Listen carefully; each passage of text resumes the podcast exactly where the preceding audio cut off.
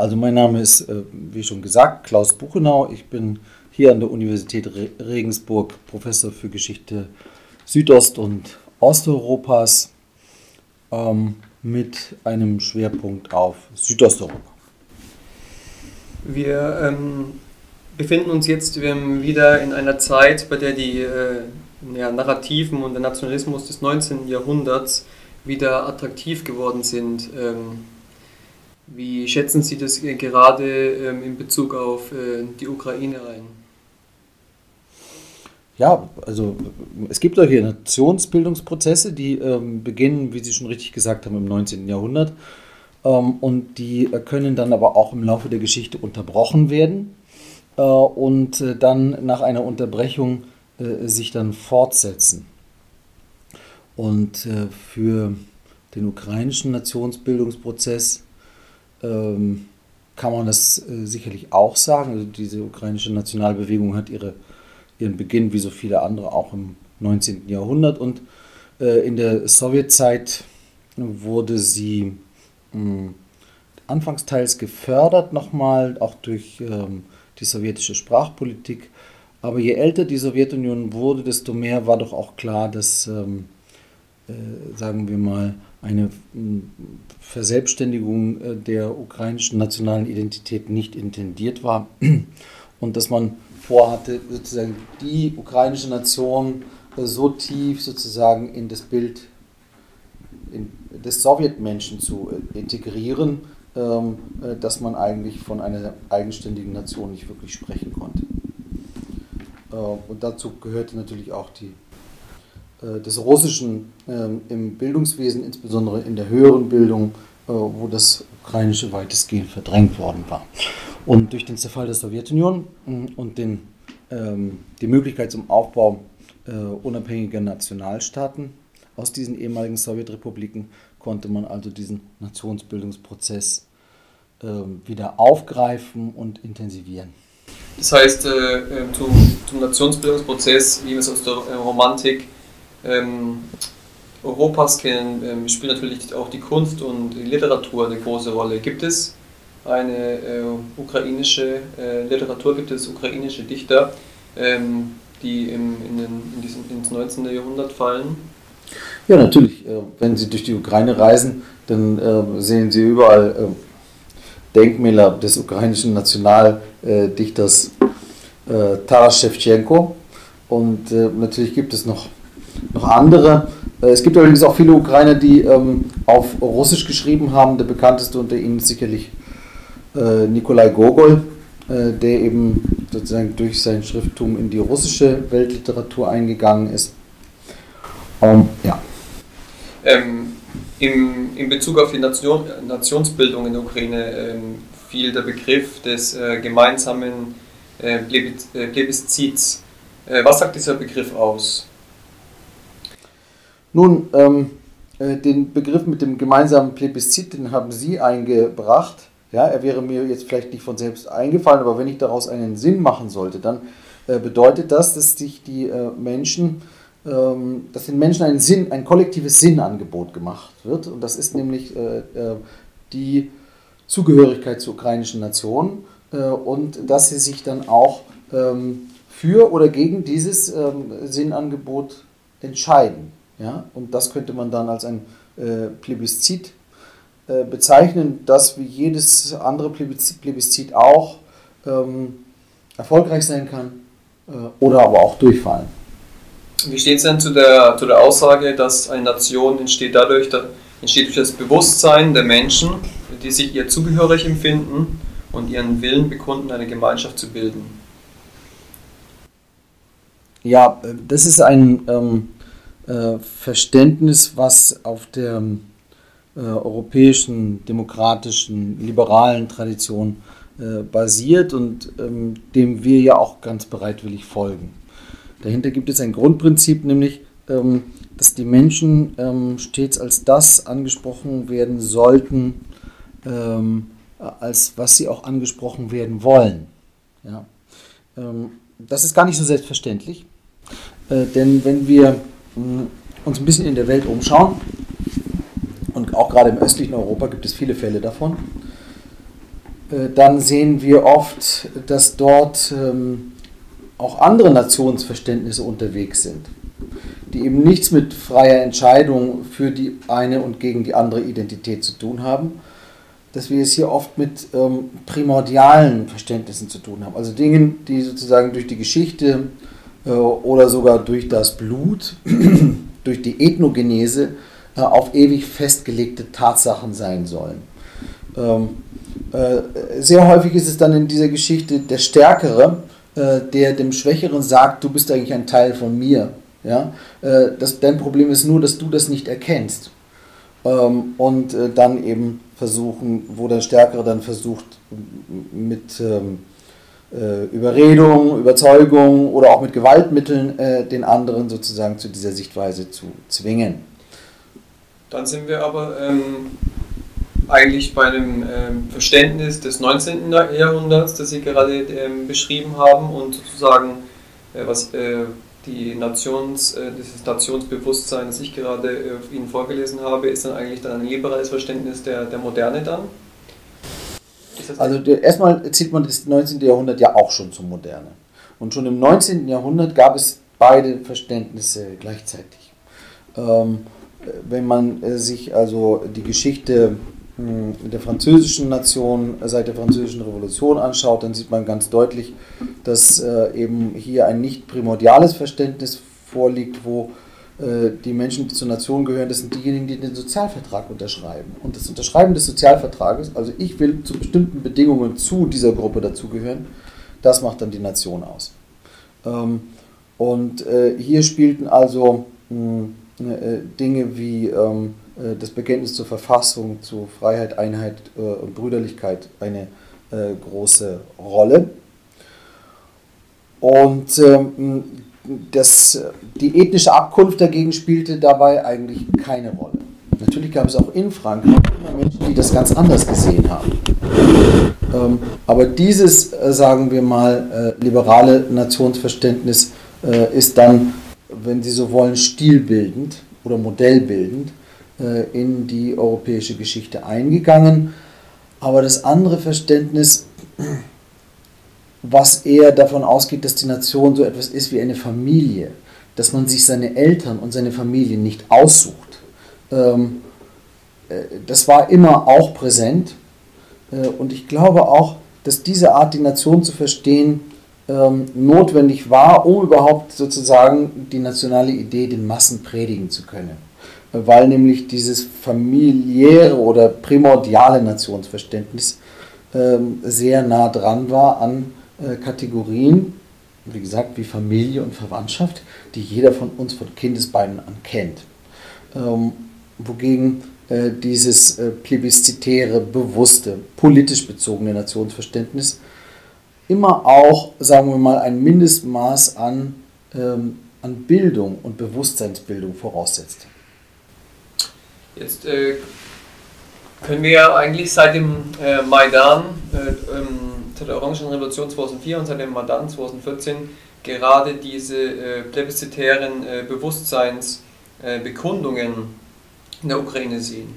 Würden Sie sagen, ähm, dass äh, Europa nicht so eindimensional ist, wie wir das manchmal gerne hätten da, ähm, und dass wir sozusagen gerade in der Ukraine diese zwei Welten äh, der, der Nationsbildung aufeinanderstoßen? Ja, aber sicher. Ähm, wobei äh, ich aber doch sagen würde, dass äh, im Moment ähm, äh, dieses ähm, äh, staatsbürgerliche Nationsverständnis ganz klar die Oberhand hat. Das heißt, ähm, es mag ja sein, dass ähm, bestimmte Teile der ukrainischen Gesellschaft, die praktisch das Urgestein des ukrainischen Nationalismus ausmachen, äh, stark auf dieses ethnische rekurrieren gerade in der Westukraine oder das Regiment Azov, ähnliche Kräfte. Aber hm, wir sehen doch auch, dass sozusagen mit jedem ukrainischen nationalrevolutionären Ereignis, ja, über die Orangenrevolution von 2004, den Maidan von 2014, aber auch äh, wenn wir diesen Krieg als eine Art nationale Revolution, eine Revolution des nationalen Bewusstseins verstehen. Äh, dass ein bestimmter Prozess immer weitergegangen ist, nämlich dass Menschen, die ähm, im Alltag äh, das Russische verwendet haben oder das Russische neben dem Ukrainischen verwendet haben, äh, die sich ambivalent definiert haben, äh, dass sie Schritt für Schritt diese Ambivalenz verlieren äh, und unabhängig davon, welche Sprache sie im Alltag immer noch schwerpunktmäßig verwenden, äh, sich diesem ukrainischen äh, Nationsbildungsprojekt anschließen, äh, schlichtweg, weil ihnen als Alternative etwas geboten wird, was ihnen unakzeptabel erscheint, nämlich eine Herrschaft à la Belarus. Genau, jetzt haben Sie, jetzt haben Sie äh, ja selbst persönlich äh, Verwandtschaft in der Ukraine und Russland mehr oder weniger.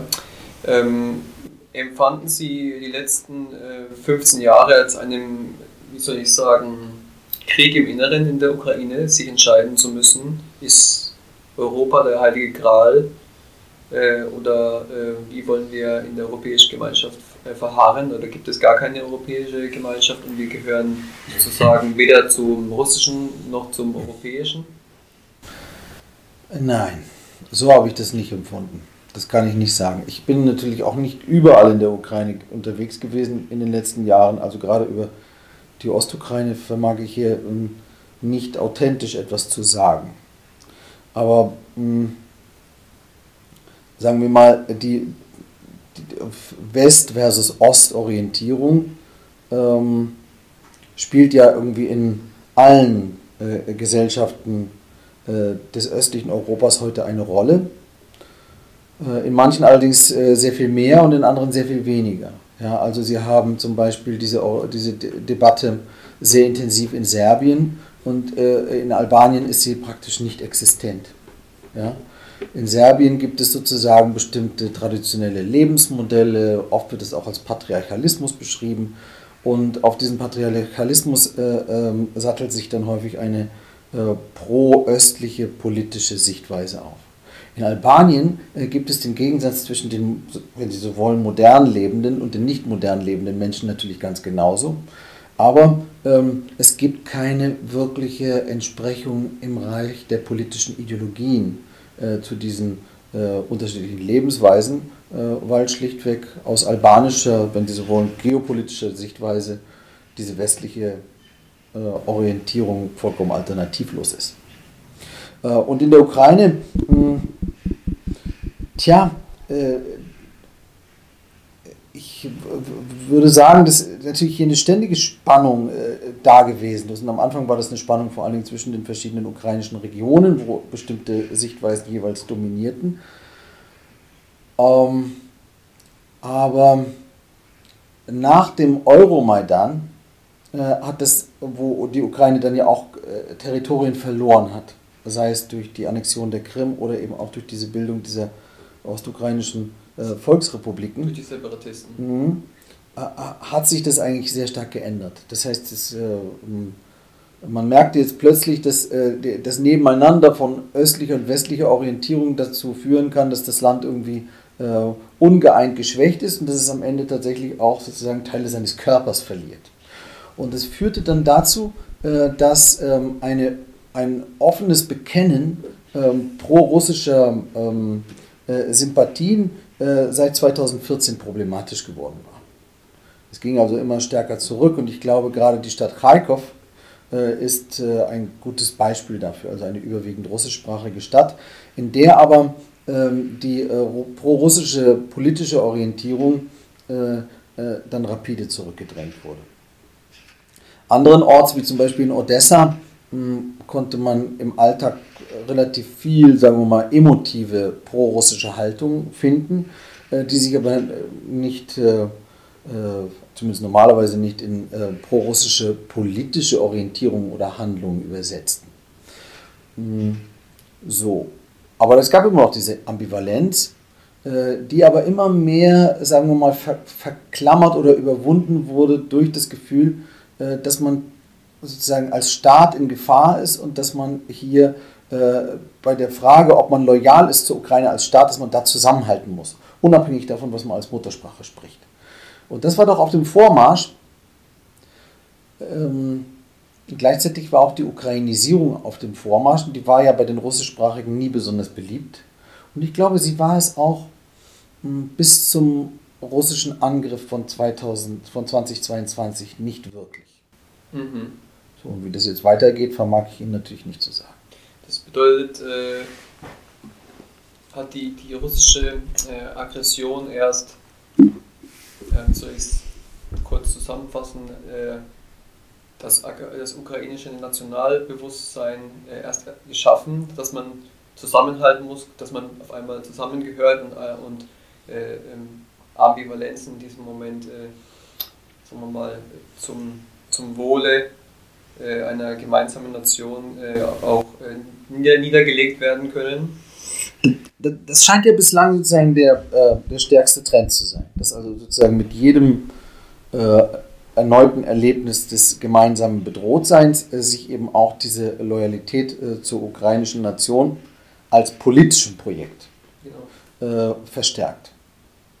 Wobei die russische Seite, das wollen wir hier auch nicht vergessen, ähm, äh, ganz intensiv sozusagen diese Überzeugung hegt, dass wenn erstmal sozusagen die russischen Waffen gesiegt haben, äh, dass dieser Prozess sich auch wieder rückgängig machen lässt und äh, die Leute zu einem zu einer Identität äh, zurückkehren würden, äh, in der, ähm, sagen wir mal, das Russische und das Ukrainische äh, eng historisch verklammert im Sinne einer ewigen Brüderschaft und Schwesternschaft äh, dann wieder sein würden.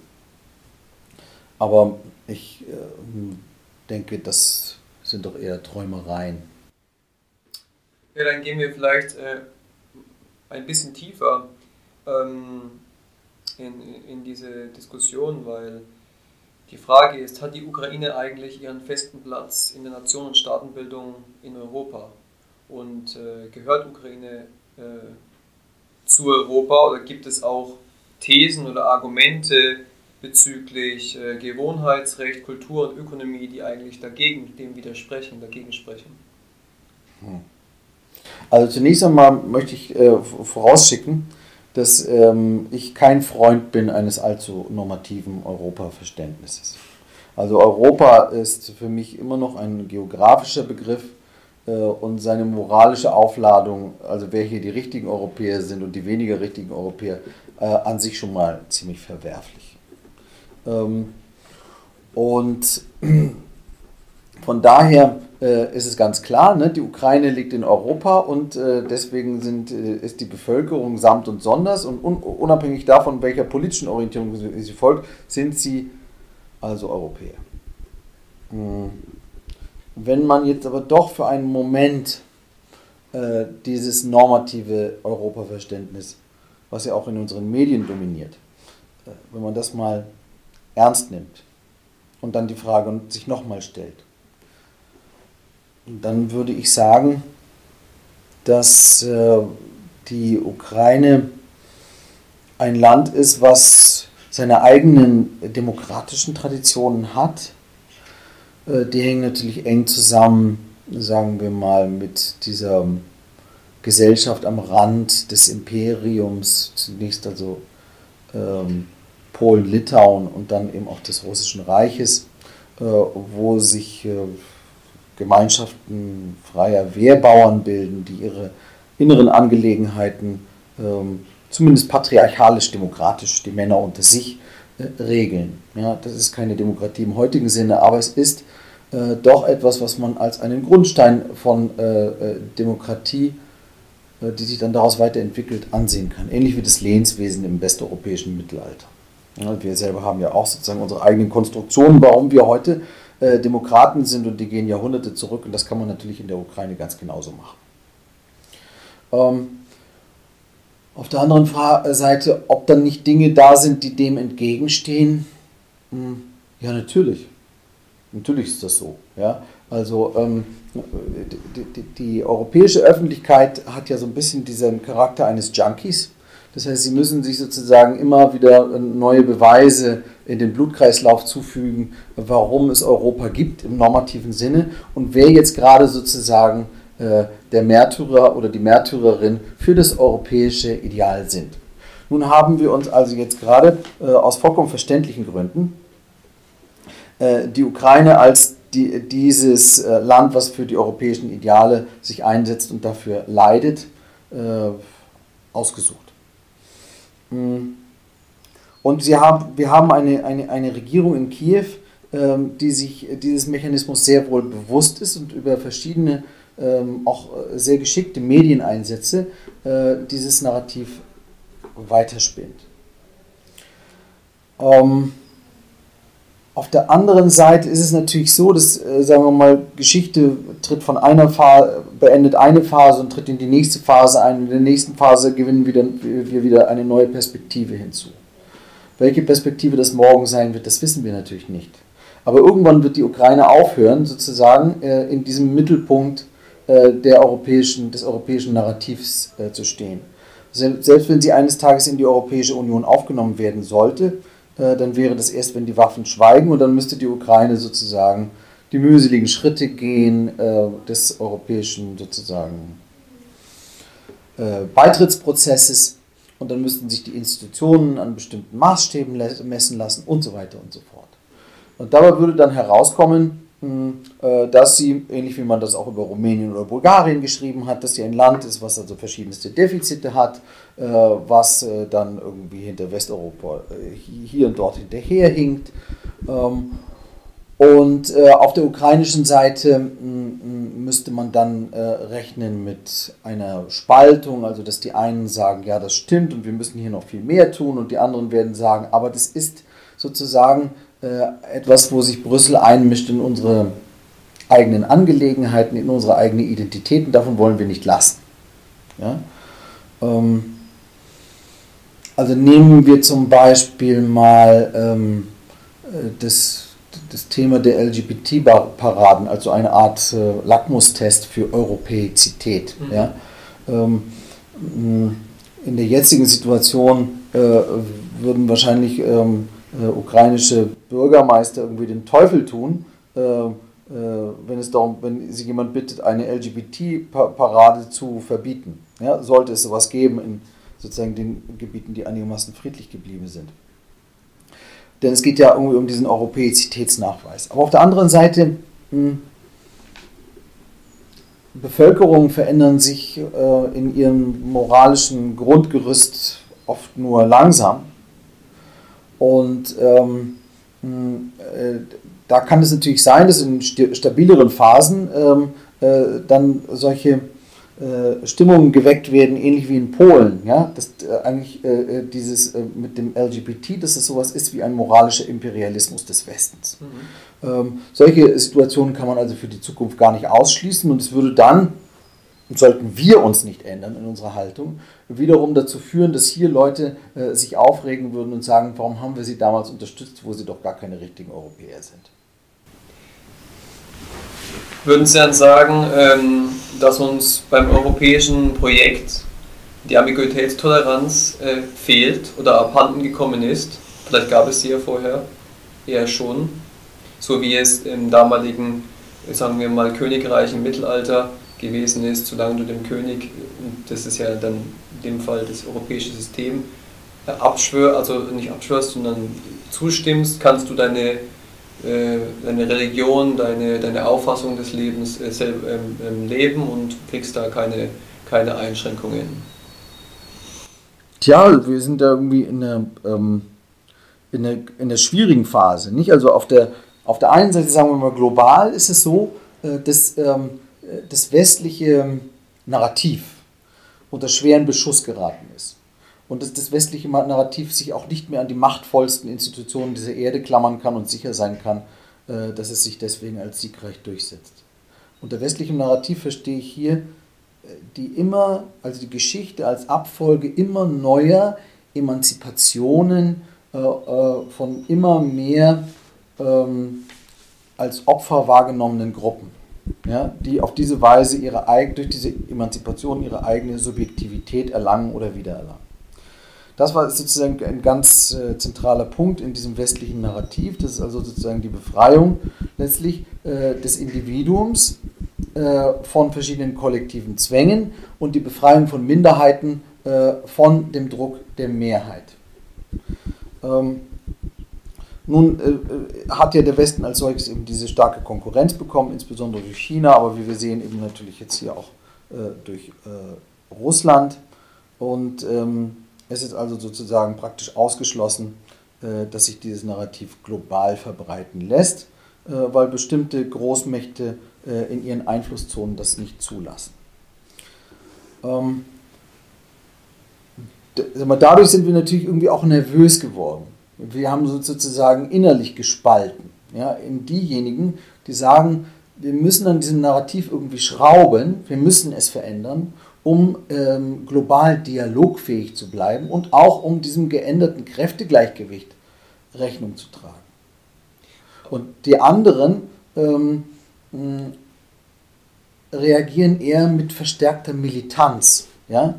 Also äh, in dem Sinne, dass sie überall äh, fünfte Kolonnen antiwestlicher Ideologien und Feinde sehen äh, und zumindest ähm, äh, überall dort, wohin der Arm der eigenen Polizei und Beobachtung reicht, äh, versucht äh, diese ähm, Individuen und Gruppen, die dann tatsächlich oder vermeintlich antiwestlich sind, zu exponieren, zu polizieren, unter Kontrolle zu bringen oder ähm, irgendwie sozusagen zu zu beseitigen, um zu erziehen.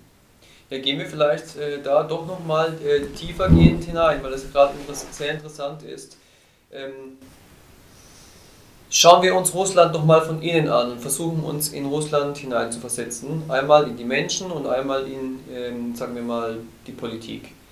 Ähm, jetzt wiederholt äh, Wladimir Putin äh, stets äh, sein Narrativ dass die USA als Weltpolizei eigentlich in den letzten 20 Jahren, wir können es aufzählen, bis zum geht nicht mehr, Irak, Afghanistan, Libyen, äh, Regime-Changes durchgeführt hat, ähm, unter der Präkurative, also unter der äh, Vorherrschaft ihres, äh, ihres Narratives, das Narrativ, was wir eigentlich gerade besprochen haben, was auch in Europa ähm, äh, dominant ist, ähm, zieht sich sozusagen ähm, Wladimir Putin als jemand, der dem eigentlich fast schon wie ein Held entgegensetzen ähm, will, der sozusagen eigentlich sein Volk vor, ähm, vor diesen ähm, Umänderungen innerhalb, ähm, der, innerhalb des Staates sozusagen eigentlich ähm, beschützen möchte. Kann man das sozusagen auch, äh, wenn man das von der anderen Seite sieht, kann man das nachvollziehen? Hm. Also ich persönlich kann es nicht nachvollziehen. Ähm, denn ähm, man muss ja irgendwie grundsätzlich unterscheiden äh, zwischen einem Regimewechsel, äh, der nur an der Oberfläche äh, der in einem bestimmten Gebiet beherrschten Bevölkerung entspricht, aber tatsächlich eher entspricht den Wünschen einer Hegemonialmacht, die auf diese Weise ihre eigenen Interessen durchsetzen will. Ja? Das ist also die Problematik mit diesen Regimewechseln unter US-Ägide, die fast immer äh, sozusagen die äh, Demokratie und die Menschenrechte als ihre Legitimationsgrundlage haben, aber wo dann eben doch auch deutlich US-Interessen geopolitischer Art und wirtschaftlicher Art durchschimmern. Auf der anderen Seite, wenn man aber jetzt, sagen wir mal, einen äh, zutiefst demokratischen Ansatz wählt und sagt, äh, Staatlichkeit soll sozusagen um die Menschen als Individuen und auch um die Menschen als Kollektive herum äh, konstruierter Rahmen sein, äh, der es also den Menschen ermöglicht, so zu leben, wie sie leben wollen. Ja? Äh, dann muss man sagen, dass also Regimewechsel, äh, sofern sie von unten kommen oder aus der Gesellschaft herauskommen, natürlich grundsätzlich hundertprozentig legitim äh, sein können. Ähm, und es eben auch im Einzelfall, wenn es zum Beispiel um Dinge geht wie die Maidan oder äh, die Orangene Revolution, äh, dass man sozusagen die Elemente des äußeren Einflusses äh, und des Graswurzeleinflusses aus der betroffenen Gesellschaft oft gar nicht so genau auseinanderhalten kann. Das ist eine sehr komplizierte Rechercheaufgabe. Ähm, und in diesem Sinne hm, denke ich, dass die, dass die russische Bevölkerung dem eigenen Regime sehr viel vorwerfen kann. Ja? Äh, den Verlust eigener Freiheiten, ähm, den problematischen Lebensstandard, der sich in den äh, letzten 15 äh, Jahren eigentlich nicht äh, besonders entwickelt hat, beziehungsweise in bestimmten Phasen auch immer wieder nach unten gegangen ist. Ähm, und von daher mh, es also sozusagen viel ähm, Monita gibt. Gerade wenn Sie mit äh, jüngeren Menschen aus Russland sprechen, dann merken Sie auch eine große Frustration mit der eigenen Lebenssituation.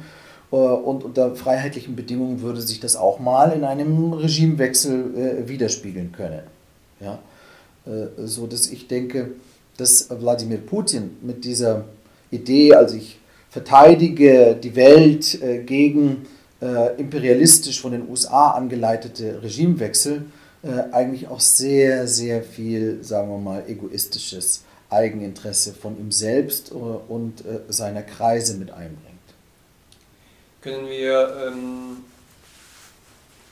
dennoch können wir ähm, können wir russische, also die russische Gesellschaft, das Verhalten der russischen Gesellschaft, man, man spricht ja ähm, immer noch von 70 Prozent, äh, die hinter diesem Krieg, mittlerweile weiß ja jeder, dass es ein Krieg ist, äh, stehen. Äh, während zum Beispiel ähm, Oligarchen, die nicht mehr in Russland wohnen, davon sprechen, dass 90 Prozent der Russen eigentlich dagegen sind, aber ihr, ihr, ihren Mittelstand, also den Mittelstand, der sich aufgebaut hat, über die Jahre hinweg nicht verlieren wollen und die sozusagen nur an, an dem Regime Putins hängen, weil sie ganz genau aus der Erfahrung der 90er Jahre wissen, dass wenn Putin untergeht, gehen sie und ihr Vermögen mit unter. Und sie deswegen letztendlich äh, lieber einen starken Staat, mehr oder weniger einen autoritären Staat akzeptieren, als noch einmal die 90er Jahre, Sie wissen es, äh, ähm, mit Jelzin durchmachen zu müssen. Gibt es da ähm, im russischen Volk einfach ein, ein Trauma der 90er Jahre, was viele äh, zivilgesellschaftliche ähm, Denkweisen prägt? Ja, das ist auf jeden Fall so. Ähm, und die Frage ist, ob sozusagen dieses ständige Rekurrieren auf die 90er Jahre eigentlich gerechtfertigt ist. Äh, also viele osteuropäische Gesellschaften haben sozusagen in den 90er Jahren schwere Zeiten erlebt. Das gilt zum Beispiel für Albanien äh, oder es gilt für Rumänien. Es war äußerst schwer.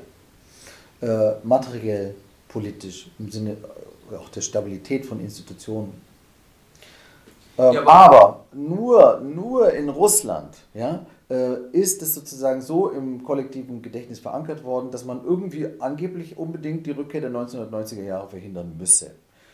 Und dann stellt sich natürlich die Frage, waren diese 1990er Jahre in Russland nochmal irgendwie besonders problematisch, dass das sozusagen das gerecht, rechtfertigen würde?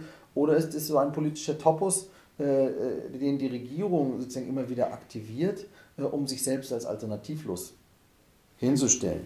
Ähm, und wenn ich an dem ersten Punkt bin, ähm, ob es in der russischen Situation etwas Besonderes gibt, was sozusagen diese 1990er Jahre besonders schwer gemacht hat. Ja, da gibt es was. Ähm, sagen wir mal, ähm, das, die Schließung von Betrieben, Arbeitslosigkeit, organisierte Kriminalität ist nicht die russische Besonderheit. Ähm, sondern das war in, in vielen äh, Ländern, äh, insbesondere auch Südosteuropas, ziemlich ähnlich. Ähm, aber eine russische Besonderheit besteht doch darin, äh, dass Zeiten, sagen wir mal, des schweren institutionellen Umbruchs in einem Land von dieser Größe und auch dieser immer noch vorhandenen ethnischen Diversität ähm, ein besonderes Risiko des Staatszerfalls mit sich bringt. Ja? Es gibt eben halt sozusagen die, die multiethnischen Föderationen, kommunistischen Föderationen, ähm, haben allesamt die 1990er Jahre nicht überlebt. Sie sind sozusagen an ihren ethnischen Widersprüchen zugrunde gegangen und sie konnten das auf mehr oder weniger kultivierte Weise tun, wie im Fall der Tschechoslowakei, ohne Krieg und vertraglich abgesichert. Äh, aber in Jugoslawien äh, geschah es eben so, äh, wie wir das alle kennen, also durch einen blutigen Krieg. Ähm, Russland konnte damals diesen Krieg vermeiden, weil die politische Elite äh, überhaupt nicht auf die Idee gekommen ist, äh, ausgerechnet in diesem Moment, wo man so viele innere Probleme hatte, auch noch äh, das nationale Problem äh, sozusagen äh, da mitlösen zu wollen. Ähm, aber äh, man erinnert sich natürlich sehr gut, dass in der Phase dieses Laissez-faire ähm, sich ähm, auch auf dem Territorium der Russischen Föderation ähm, bestimmte nationale Bewegungen verselbstständigten, die dann nachher wieder schwer einzufangen waren. Und hier sind die wichtigsten Stichworte natürlich Tschetschenien, wo man das Ganze dann auf brutale Weise kriegerisch gelöst hat, was dann in manchen wiederum an äh, das Vorgehen in der Ukraine heute erinnert. Aber auch an Tatarstan, ja, wo ähm, sich äh, die politische Elite ausbedungen hat, die tatarische, äh, dass sie eben äh, bestimmte Sonderrechte kultureller, wirtschaftlicher und politischer Art haben will. Äh, das haben sie dann auch durchbekommen, weil sie sich lange Zeit geweigert haben, den Unionsvertrag zu unterschreiben, ähm, äh, den Föderationsvertrag ähm, äh, Russlands. Und auf diese Weise hatten sie dann nachher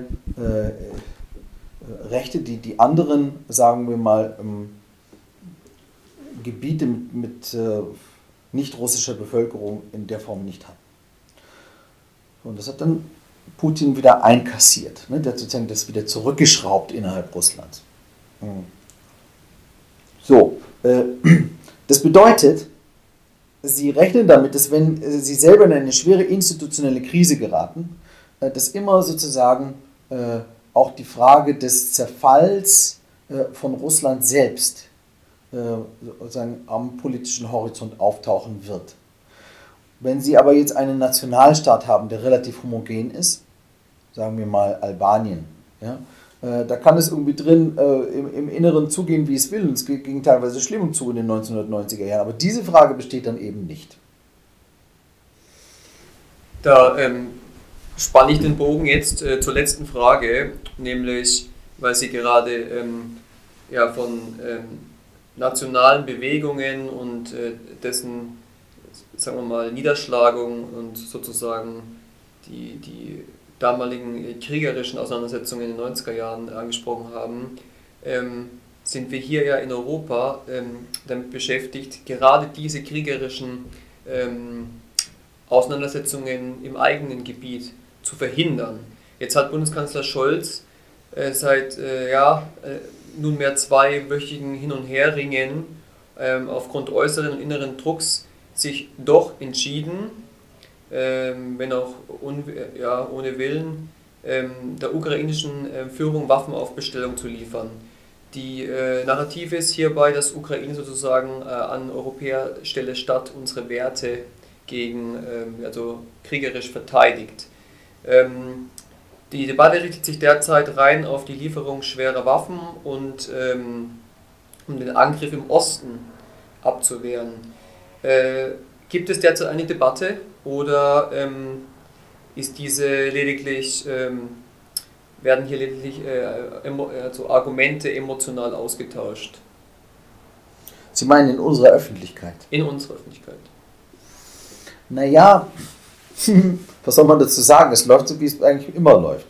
Äh, es gibt so eine Art ähm, moralische Mehrheit, ja, die natürlich für sich in Anspruch nimmt, äh, für das Gute zu stehen. Und äh, äh die sagt, hm, wenn Russland das Böse ist und die Ukraine ist das Gute, dann muss man das Gute gegen das Böse unterstützen. Und das muss sich dann auch irgendwie manifestieren. Das können nicht nur Worte sein, sondern es müssen Waffen sein. Und ähm, wir sehen da auch diese Steigerungstendenz. Ne? Am Anfang waren es also die äh, viel belächelten Stahlhelme und dann wurden es leichte Waffen und jetzt werden es schwere Waffen. Ähm, und sagen wir mal, diese Mehrheit ähm, im, im, im, medialen Bereich, wie das in der Gesellschaft ist, weiß ich eigentlich gar nicht so genau bei Meinungsumfragen. Äh, aber in den Medien zeigt, zeigt, sich das doch deutlich ab, dass da irgendwie so ein Druck ist auf die Regierung äh, und insbesondere auf die SPD, die historisch am stärksten für diesen ziemlich weichen Russlandkurs steht, der das auch am schwersten fällt, äh, auf diese schweren Waffen, Waffen überzugehen.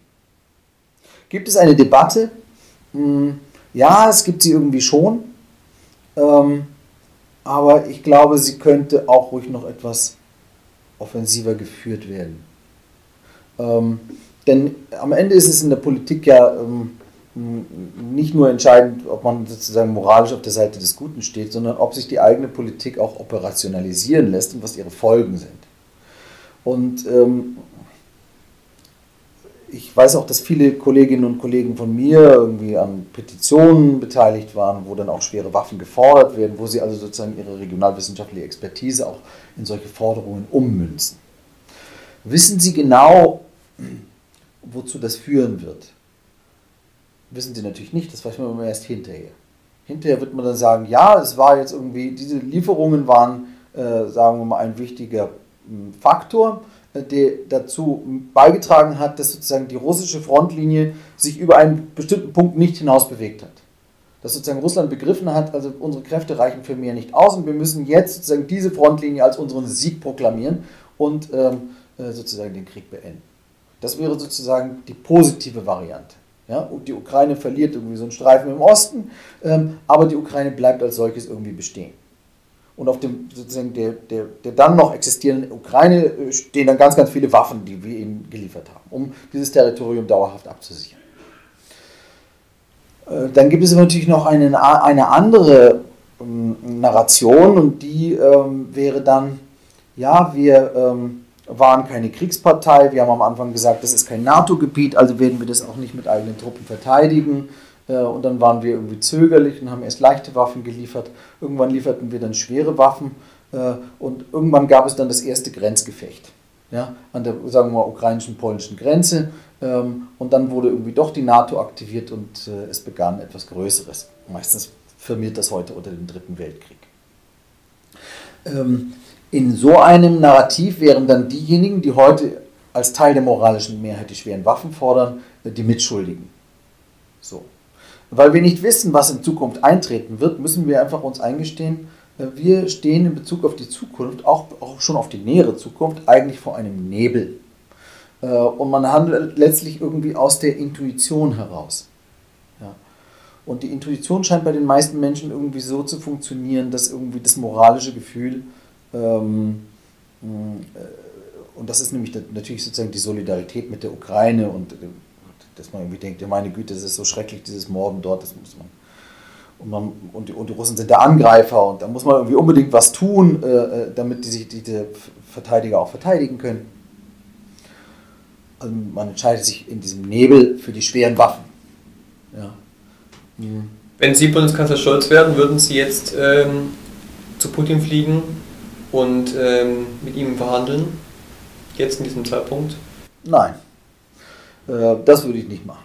Das heißt, diese, würde, dieser Moment des Verhandelns ist sozusagen endgültig vorbei. Lassen Sie mich kurz ausführen, warum ich das nicht machen würde. Vielleicht habe ich auch schlechte Beweggründe, das nicht zu machen.